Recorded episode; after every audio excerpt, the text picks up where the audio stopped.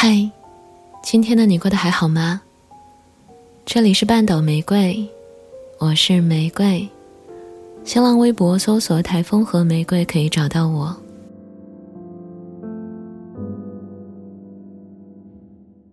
很神奇，看到前任疑似脱单的朋友圈时，第一反应不是伤心，而是出息了。但这种大女主心态。一点点被时间蚕食。那天下午，我在工作间隙忍不住问朋友：“你们分手后还会把前任的微信删了吗？”他们顿时来兴趣说了很多，我却走神了。之所以会问这个问题，是因为我想到过往的一个细节。某天我在他的微信列表里看到他的前任有点吃醋。问：“为什么还留着他的微信啊？”他没有慌张，也没有多余的情绪，只是简单的说：“无所谓啊，你想删删就好了。”当时给我的充满安全感的答复，在角色悄然交换的此刻，却令我害怕。我突然担心有一天，我的微信。也会被另一个女生轻飘飘的攥在手里，是去，是留，全看他心情。唉，那还不如我自行了断呢。不过还好，没有删掉微信，因为第二天我发现那条暗戳戳秀恩爱的朋友圈已经不见了。没有清信是假的，看来两个人还没有商量好吧。女生并不想公开啊，我因此度过了春风得意的几天。直到一周后，发现前任直接把朋友圈封面都换成了他。这次算是彻底官宣了吧？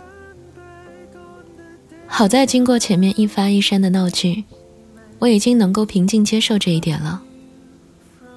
没想到还没到结局，第二天。它的封面又换成了不痛不痒的山景，连带的是更新了一条朋友圈。夏天还没开始，就结束了。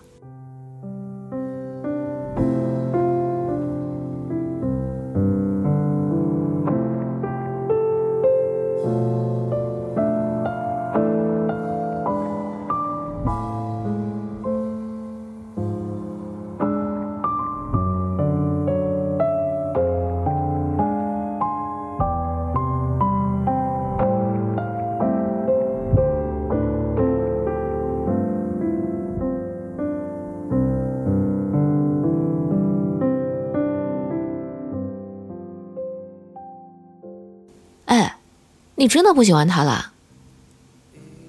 听我略略小人得志的阐述以上事件的听众都发出同样的疑问。早就不喜欢了，我迅速否认。那你为什么还这么在意啊？他们连下一句都是相似的。可当我认真思考这个问题，才发现这样变态的关注背后，不是我喜欢，而是我想赢。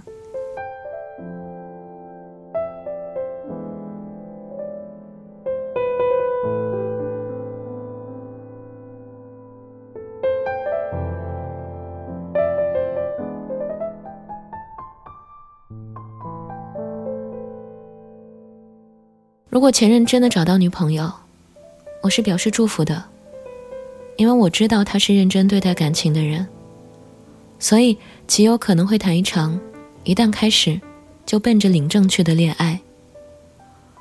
只是我不能接受，同样是分手一年多，我身边来来去去接触了一些不错的男生，却没能把他们中的任何一个变成我的男生。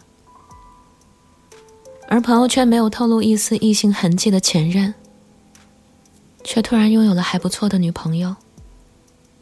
这样的对比，会让我很受挫。类似的受挫心情发生在上周，我短暂回到杭州，在相约好久不见的朋友时，我突然想起去年夏天暧昧过的一个一八三男孩。经过在广州工作一年的修炼，朋友们对我的评价是。自信多了。于是我想，这回总能有不一样的魅力吸引他了吧？没准儿这次轮到他对我念念不忘了呢。和幺八三男孩约了吃饭时间后，我还特意想了一下那天要穿什么。对，就穿那条他评价过很可爱哦的白裙子，还要认真化个妆，喷一点让我感觉更好的香水。结果见面前一天晚上，他忽然给我打电话。我开玩笑问：“嗯，你是有什么重大的放鸽子理由？”所以要专门打电话来说吗？他吞吞吐吐的说：“呃，是这样的，我女朋友明天晚上突然空下来了，所以……”我瞬间低落了下来。当然，在电话里还是控制了情绪。那好啊，那你们俩去玩就好啦。甚至还就他很喜欢的五条人乐队。以及他失业后重新考上了研究生这一点寒暄了几句。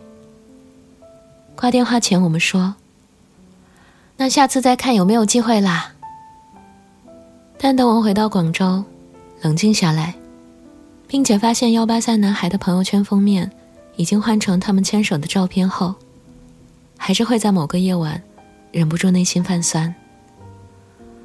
我很想问他，和我暧昧了一个月。却不肯确认关系的你，是被他的哪一点吸引的呢？是我哪里不如他吗？后来偷偷与朋友说起这件事儿，总是觉得有点丢脸，因为自己为约会认真准备了好多细节，人家却老早找了女朋友。我问他：“哎，我要去把我在意的问题说清楚吗？”他却笑着说：“比起去问我哪里不够好，我更在意的是对方喜欢我哪。”这个问题莫名给了我启发。我回想起见面三次后，因为我对他没有感觉而表示还是做朋友吧的那位广州男孩。换位思考了一下，假如我找到男友后，他来问我：“你为什么选择他？”是我哪里不够好吗？我又能怎么回答呢？答案无非就是我对你喜欢不起来。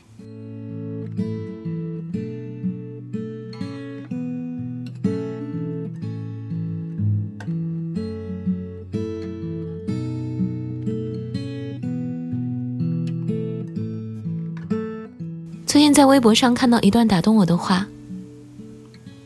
世界上最配的绝配，就是从外表和客观条件上的权衡一点都不相配的情人，因为他们满足了彼此隐蔽处最难启齿的渴盼，做到了万人之中的互相看见。联想到李躺平在得知他的前女友脱单后，结结实实的伤心了几天。我问他：“你到底为什么放不下他呀？”他说。跟他分手之后，我就没有遇到过喜欢听李志的女孩了。原来，在李躺平迷茫而郁郁不得志的大学时期，是靠整夜整夜听李志的歌度过的。所以他内心里对这一点的需求，比其他条件来的更加重要。不过我得声明一下啊，只是因为他们不听李志，并不代表他们不好啊。只能说，喜欢与否是太主观的事儿，感情是可以培养的，感觉却不能。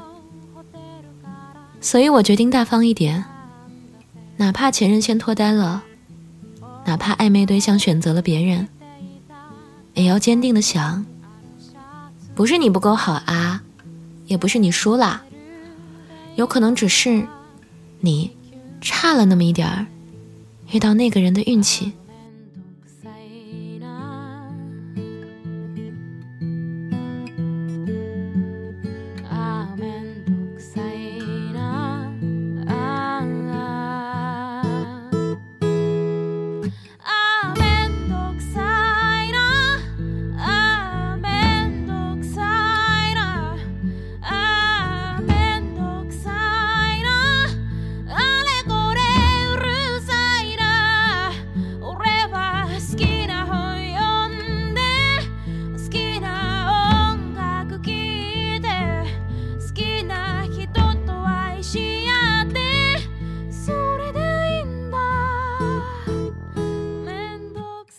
这里是半岛玫瑰，我是玫瑰。微信公众号搜索 FM 三零三九九六，半岛玫瑰可以找到我。想要了解本期歌单，可在公众号中回复关键字“前任脱单”，即可获得。文章来自阿鱼，晚安，亲爱的小耳朵。